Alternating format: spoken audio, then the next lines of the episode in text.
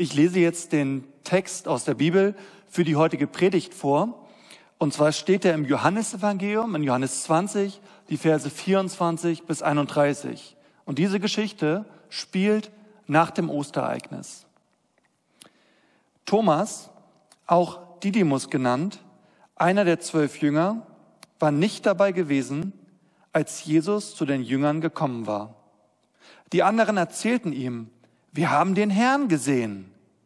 Thomas erwiderte, erst muss ich seine von den Nägeln durchbohrten Hände sehen. Ich muss meinen Finger auf die durchbohrten Stellen und meine Hand in seine durchbohrte Seite legen. Vorher glaube ich es nicht. Acht Tage später waren die Jünger wieder beisammen. Diesmal war auch Thomas dabei. Mit einem Mal kam Jesus, obwohl die Türen verschlossen waren, zu ihnen herein. Er trat in ihre Mitte und grüßte sie mit den Worten, Friede sei mit euch. Dann wandte er sich Thomas zu. Leg deinen Finger auf diese Stelle hier und sieh dir meine Hände an, forderte er ihn auf. Reich deine Hand her und leg sie in meine Seite. Und sei nicht mehr ungläubig, sondern glaube. Thomas sagte zu ihm, mein Herr und mein Gott. Jesus erwiderte, jetzt, wo du mich gesehen hast, glaubst du. Glücklich zu nennen sind die, die nicht sehen und trotzdem glauben. Jesus tat in der Gegenwart seiner Jünger noch viele andere Wunder, durch die er seine Macht bewies die aber nicht in diesem Buch aufgezeichnet sind. Was hier berichtet ist, wurde aufgeschrieben, damit ihr glaubt, dass Jesus der Messias ist, der Sohn Gottes, und damit ihr durch den Glauben an ihn in seinem Namen das Leben habt. Die heutige Predigt habe ich genannt Ostern und der Zweifel daran. Wir haben ja vor einer Woche Ostern gefeiert und wir hatten hier einen richtig festlichen Gottesdienst. Manche von uns haben Videos zugeschickt, wo ihr gesagt habt, was uns Ostern bedeutet. Und ja, wir waren alle sehr fröhlich. Und in den Tagen darauf bin ich so auf einen Artikel gestoßen in einer säkularen Zeitschrift, der einen schon mal ganz schön durcheinander bringen kann. Die Überschrift lautete Jesus von Nazareth. Und da hieß es dann, seit zwei Jahrtausenden bekennen sich Gläubige zu Jesus der zentralen Gestalt des Christentums. Doch wer war die historische Figur, die sich hinter den Legenden um den Gottessohn verbirgt? Und wenn man das dann so gelesen hat, dann konnten einem schon mal Zweifel kommen. Und vielleicht gehörst du ja auch zu denen, die die Osterfreude gerne teilen und diese Vorstellung von der Auferstehung genial finden, aber die so ein bisschen Schwierigkeiten damit haben, daran wirklich zu glauben. Und so eine Person begegnet uns auch am Ende vom Johannesevangelium, Thomas. Die anderen Jünger hatten ihm berichtet, wir haben Jesus gesehen, Jesus ist auferstanden und Thomas reagiert nicht mit den Worten, ja, er ist wahrhaftig auferstanden, sondern er sagt, ja, super Vorstellung, aber glauben tue ich das erst, wenn ich es gesehen habe. Und für heute habe ich euch mal so ein paar Learnings aus seiner Geschichte mitgebracht. Die Geschichte haben wir ja eben schon gelesen. Und um, um wirklich zu begreifen, worum es da in diesem Text geht, helfen uns zwei ganz wichtige Entdeckungen im Text. Als erstes schreibt der Johannes in Vers 30, Jesus tat in der Gegenwart seiner Jünger noch viele andere Wunder, durch die er seine Macht bewies, die aber nicht in diesem Buch aufgezeichnet sind. Also Johannes sagt, ich habe noch viel, viel mehr Geschichten von Jesus. Ich, hab, ich kann mich noch an viel mehr Dinge erinnern. Ich könnte euch stundenlang erzählen. Aber diese Geschichte mit Thomas, die setze ich an den Höhepunkt meines ganzen Buches über Jesus. Fast alle Theologen sind sich darüber einig, diese Geschichte, diese Begebenheit mit Thomas bildet den Höhepunkt des ganzen Johannesevangeliums. Und die Frage ist, warum? Warum wählt er diese Geschichte aus? Will Johannes einfach nochmal allen, die an Jesus und an seiner Auferstehung zweifeln, einfach nochmal einen von Latz hauen? Oder will Johannes hier eine, eine viel tiefere, eine, eine positivere Aussage transportieren? Und die zweite Entdeckung, die ganz wichtig ist, um diesen Text richtig zu verstehen, ist, ist folgende. Jesus sagt das eine, aber er tut das andere. Also Jesus sendet hier eine, eine doppelte Botschaft, was eigentlich normalerweise nicht so nett ist. Also in Vers 29 sagt er zu Thomas, glücklich zu nennen sind die, die nicht sehen und trotzdem glauben. Also also er, Jesus kommt auf Thomas zu und er sagt im Grunde genommen, Thomas, du musst mich nicht in physischer Gestalt sehen, um glauben zu können. Das ist überhaupt nicht notwendig. Aber mit seinem Verhalten sagt Jesus etwas ganz anderes. Er, er zeigt sich Thomas. Also offensichtlich hält Jesus es doch für notwendig, dass Thomas ihn als Auferstandenen sieht. Kann man Jesus etwa nicht beim Wort nehmen? Warum war es für Thomas notwendig, Jesus nach seiner Auferstehung zu sehen? Und damit komme ich zum ersten Punkt meiner Predigt.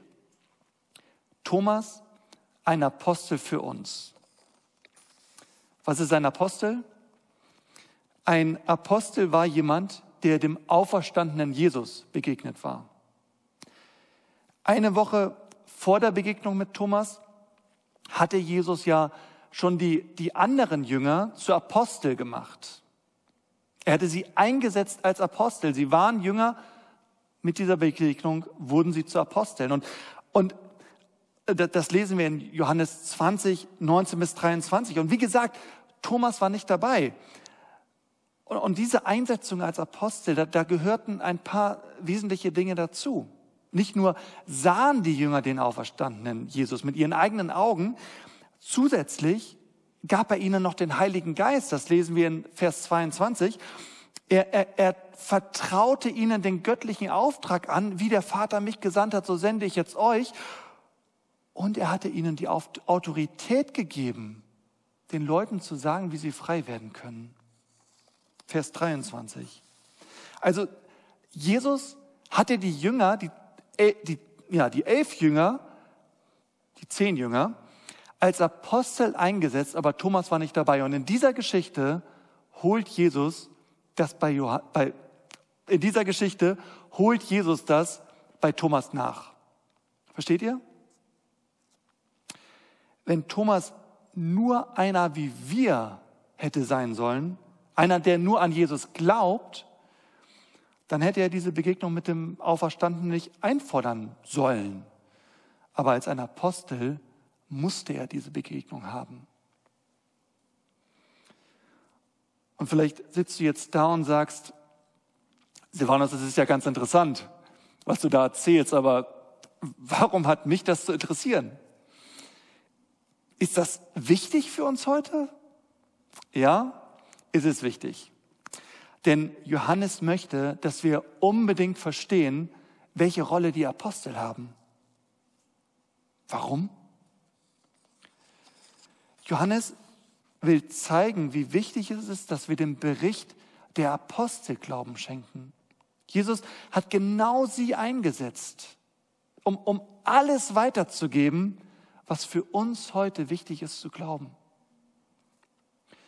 Eben in einem Interview hatte ich ja Markus gefragt, sag mal Markus, was ist denn so der Hauptgrund, warum du an Jesus glaubst? Ihr erinnert euch? Und die Apostel hätten wahrscheinlich auf diese Frage geantwortet, ja, wir haben wirklich alles mit Jesus erlebt. Wir, wir können gar nicht anders als zu glauben. Die Apostel waren es, die von Jesus jeden erdenklichen Beweis bekommen hatten jeden rationalen Beweis, jeden empirischen Beweis, jeden existenziellen Beweis, wie auch immer du es beschreiben magst. Die Apostel hatten alles bekommen. Sie wurden überwältigt mit Beweisen dass das mit Jesus wirklich wahr ist. In Epheser 2, Vers 20 lesen wir, die Apostel sind das Fundament der Kirche, das Fundament unseres Glaubens. Es waren die Apostel, die Jesus sahen, die ihre Fragen stellten, die ihn hörten.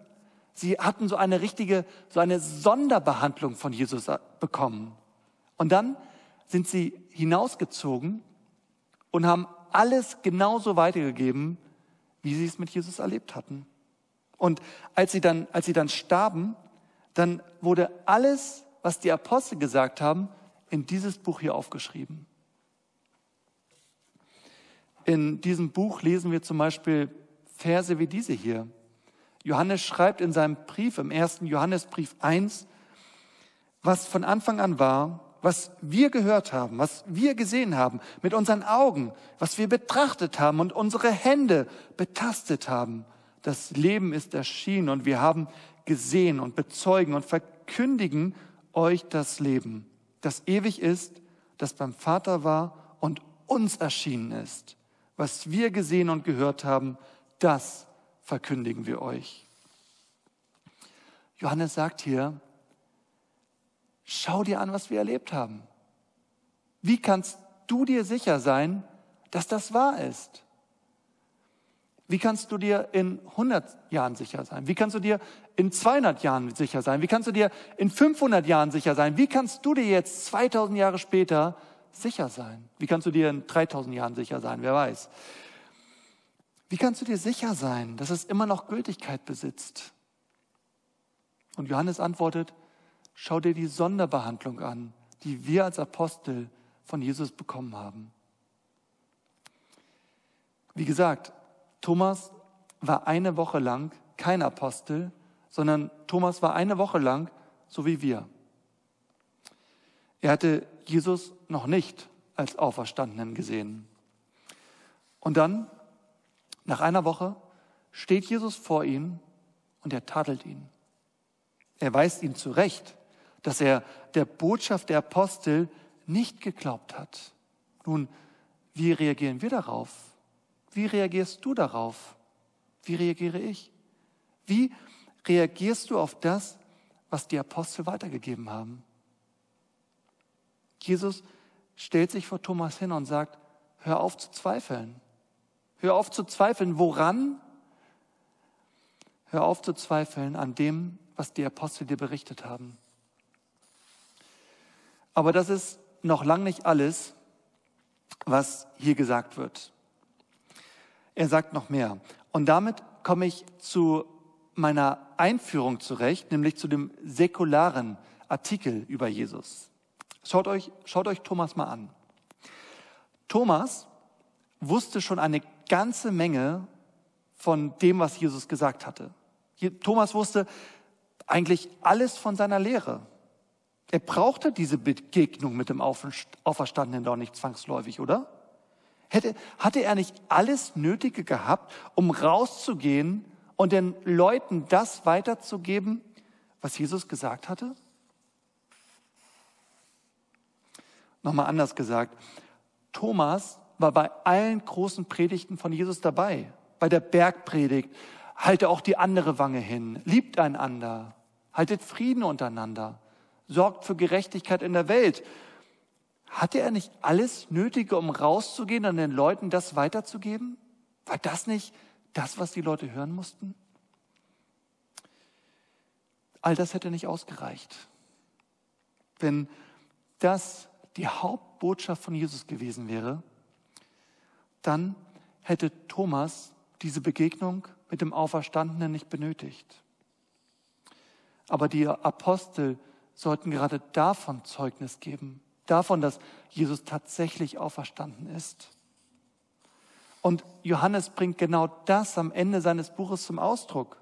Was wirklich wichtig ist, ist nicht das, was Jesus gesagt hat, sondern das, was er getan hat. Nicht seine Lehre und seine Philosophie, sondern was geschehen ist. In unserer westlichen Gesellschaft sehen das viele Menschen ein bisschen anders. Sie sagen, weißt du, Auferstehung, Wunder, reinigendes Blut am Kreuz, Lobpreis Gottes, damit fühle ich mich nicht so wohl. Und das, das spaltet die Gemüter doch nur. Viele moderne Menschen können doch heutzutage gar nicht mehr daran glauben, an all das Übernatürliche.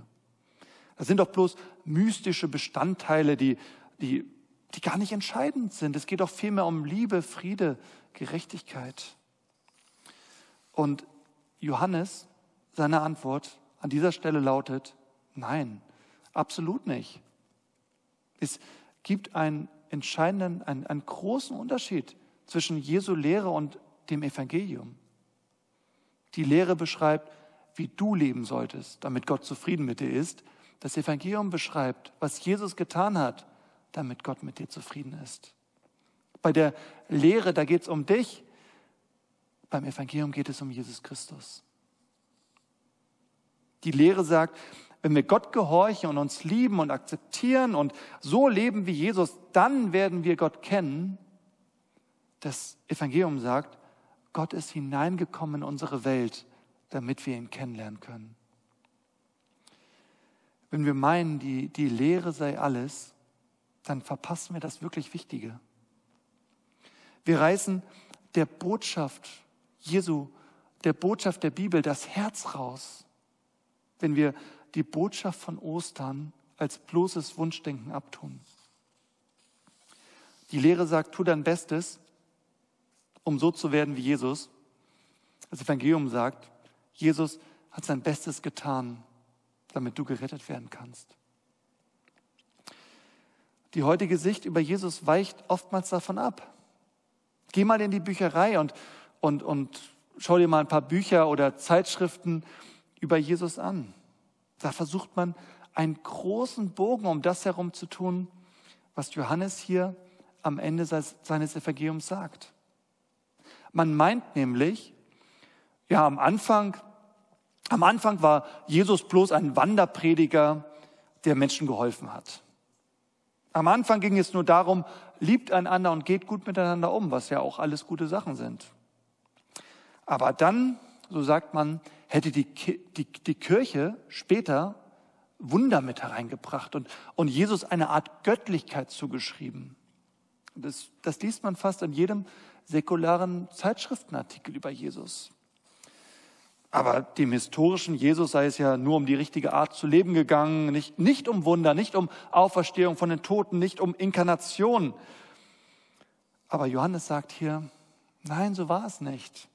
Der Auftrag der Apostel bestand gerade darin, das große Wunder zu bezeugen, dass Jesus wahrhaftig auferstanden ist. Das war die Botschaft, die die Menschen aufhorchen ließ. Denn die Auferstehung verändert alles. Das verändert deine Vergangenheit. Deine Sünden sind weggewaschen.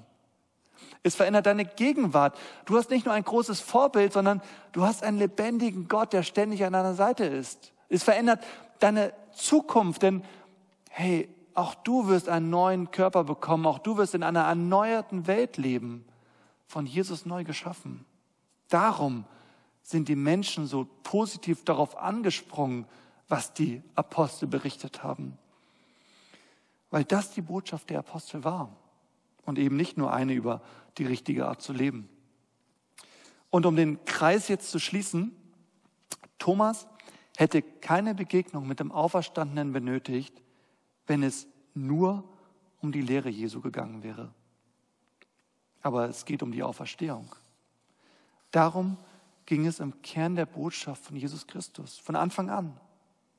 Und deshalb war diese Begegnung mit dem Auferstandenen für den Apostel Thomas so wichtig. Doch wir können noch mehr von Thomas lernen und jetzt wird es ganz persönlich. Thomas war nicht nur ein Apostel, sondern er ist auch ein großes Vorbild im Glauben für uns. Du denkst jetzt vielleicht, Moment mal, Thomas, ein Vorbild im Glauben? Thomas, das ist doch der Zweifler. Aber wenn wir mal genauer hinschauen, dann fällt auf, nirgendwo in der Bibel macht jemand eine so exakte Aussage darüber, wer Jesus wirklich ist. Wenn du mal das Johannesevangelium zur, Seite, äh, zur Hand nimmst und es von Anfang bis Ende liest, dann geht es ständig um die Frage, wer ist dieser Jesus? Und, und Jesus will den Menschen natürlich begreiflich machen, wer er ist. Und Thomas macht am Ende des Buches die entscheidende Aussage darüber, wer Jesus ist. Wer ist Jesus? Johannes Evangelium geht es immer wieder um diese Frage. Jesus sagt, Johannes 8, ich bin ohne Sünde. Johannes 8, Vers 19 sagt er, wenn du mich kennst, dann kennst du den Vater. Johannes 12, wer mich sieht, der sieht den Vater. Johannes 8, bevor Abraham war, bin ich. Da sagt Jesus nicht, war ich, sondern Jesus nimmt den göttlichen Namen für sich in Anspruch. Mose vor hunderten von Jahren hatte gefragt, Gott, wie ist der Name? Und Gott antwortet, ich bin, der ich bin. Und Jesus sagt, ich bin. Und wie haben die Menschen reagiert? Die Menschen waren empört. Manchmal wollen sie ihn sogar direkt auf der Stelle umbringen. Sie wollen ihn steinigen. In Johannes 6, Vers 54 sagt Jesus, ihr müsst meinen Leib essen und mein Blut trinken. Und der Großteil der Jünger sagt, vergiss es und drehen sich um und gehen. Und die ganze Zeit fragen sich die Jünger, wer ist dieser Jesus? Wer ist das? Was, was hat das zu bedeuten? Und dann schließlich am Ende des Johannesevangeliums kommt Thomas und gibt die richtige Antwort darauf, wer Jesus ist. Was sagt er? Vers 28. Thomas sagte zu ihm, mein Herr und mein Gott. Das bedeutet es, an Jesus zu glauben. Im Sinne der Apostel an Jesus zu glauben bedeutet, genau das zu sagen. Thomas stellt diese Wahrheit über Jesus dar, wer Jesus wirklich ist. Jesus ist Herr, Jesus ist Gott. Und, und Thomas stellt seine persönliche Beziehung dar. Er sagt, mein Herr und mein Gott. Thomas gründet sein ganzes Leben auf Jesus. Das ist die 1a-Antwort des Glaubens.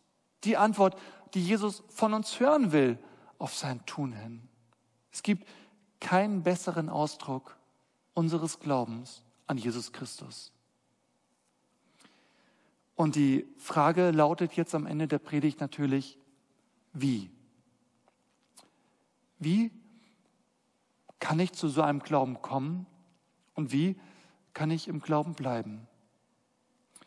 Und da finden wir nochmal vier ganz praktische Dinge, die wir von Thomas lernen können. Wie auch wir zum Glauben kommen können und im Glauben bleiben können. Und das erste ist, höre auf das, was die Apostel berichtet haben. In Vers 25 hatten wir ja gelesen, die anderen Jünger erzählten Thomas. Sie berichteten ihm. Und da steht nicht nur, und, und das, dieses Verb, das ist in einer bestimmten Form gehalten, das ist eine Verlaufsform des Verbes. Also sie haben es ihm immer wieder berichtet. Nicht einmal und dann war gut, immer wieder. Sie haben immer wieder erzählt und, und Jesus kommt und tadelt Thomas dafür, dass er das nicht angenommen hat. Das heißt für uns, ist es gut, in den Gottesdienst zu gehen oder sich den Gottesdienst anzuschauen. Es ist auch gut, dir die Erfahrungen anderer Christen anzuhören. Das ist auch ganz wichtig. Es ist gut, christliche Bücher zu lesen, aber die Nummer eins Sache ist, die Berichte der Apostel zu lesen und sich Jesus darin anzuschauen und zu sehen, wie Jesus mit Menschen umgeht. Das Zweite. Sieh dir an, wie geduldig Jesus mit dir umgeht. Vers 27 hatten wir ja gelesen, da wandte sich Thomas Jesus zu und sagte, leg deinen Finger auf diese Stelle und so weiter. Und sei nicht ungläubig, sondern glaube. Und was mich an dieser Stelle so fasziniert ist, Woher wusste Jesus das eigentlich, dass Thomas zweifelte? Meint ihr, Thomas hätte die anderen Jünger zwei Tage zuvor nochmal getroffen und da hätten die Jünger zu ihm gesagt, also Jesus, weißt du, was Thomas gesagt hat? Der glaubt das nicht. Und Jesus hätte gesagt, was, wirklich? Nein, so ist das nicht gewesen. Es war anders. Jesus wusste das über Thomas, auch ohne dass die anderen Jünger ihm das berichtet hatten. Und Thomas wird in diesem Moment klar, Jesus war die ganze Zeit dabei. Jesus war dabei, als ich nicht glauben wollte. Er hat zugehört. Er hat all meine Zweifel gesehen. Er hat meine Ängste gesehen. Er stand die ganze Zeit lang neben mir und, und doch, hier ist er. Jesus weiß alles über dich. Er war dabei in den peinlichsten Momenten deines Lebens. Er war dabei in den tiefsten Tiefen und auf den höchsten Höhen. Jesus weiß alles und trotzdem liebt er dich. Das ist die zweite Sache, die, die Thomas Herz wirklich zum Schmelzen brachte. Das dritte, schau dir seine Wunden an. Also das, was Thomas schließlich den Atem verschlägt, ist, als Jesus zu ihm sagt, schau dir meine Wunden an. Ich habe das für dich getan. Ich habe mich verwunden lassen, um dir meine Liebe zu beweisen. Und ich hoffe, dass meine Wunden dich davon überzeugen können, dass du es mir wirklich wert warst, dass ich dich wirklich liebe. Viertens, lass deine Bedingungen los. Das Interessante ist, Thomas hat die Wunden von Jesus nicht berührt. Fast alle Kommentatoren dieses Textes sind sich darin einig, dass es so war. Jesus tritt auf, er hält Thomas seine durchbohrten Hände hin und sagt, leg deine Finger auf diese Stelle und leg deine Hand in meine Seite. Und Thomas hat nicht so reagiert, na gut, huch, mein Herr und mein Gott. Nein. Thomas hat gesagt, mein Herr und mein Gott. Und wisst ihr warum? Weil Thomas in diesem Moment erkannte, er hatte Jesus eine Bedingung gestellt, um an ihn zu glauben. So machen es viele Menschen. Sie sagen, Jesus, wenn du mich wieder gesund machst, dann werde ich an dich glauben. Jesus, wenn du mir diese Frau schenkst, dann werde ich an dich glauben. Jesus, ich glaube an dich, wenn mein Leben gut läuft, wenn meine Karriere bergauf geht, wenn, wenn, wenn, wenn. Man stellt Bedingungen an Jesus. Man sagt, Jesus, ich werde an dich glauben, wenn X. Weißt du, was geschieht, wenn du so redest? Dann machst du X zu deiner Erlösung. Dann wird X dein wahrer Herr und Gott. X ist die Sache, nach der du in Wirklichkeit Herr bist. Und ich sage dir eins, X wird niemals für dich sterben. Ganz im Gegenteil, X verlangt, dass du für stirbst. Und vielleicht schaust du jetzt diesen Gottesdienst und sagst, ja, Jesus, ich würde an dich glauben, wenn. Wirf alle diese Wenns über Bord. Sag lieber, Jesus, wenn du für mich gestorben bist, dann will ich an dich glauben. Ein größeres Wenn gibt es nicht. Aber Jesus hat dieses Wenn für uns erfüllt. Er hat das für dich getan, damit du glauben und mit ihm leben kannst. Amen. Ich möchte dir noch den Segen Gottes für die nächste Woche zusprechen. Und der Friede Gottes, der höher ist als alle Vernunft, der bewahre eure Herzen und Sinne in Jesus Christus, unserem Herrn. Amen. Ich wünsche euch eine richtig gute Woche und bis in einer Woche. Tschüss.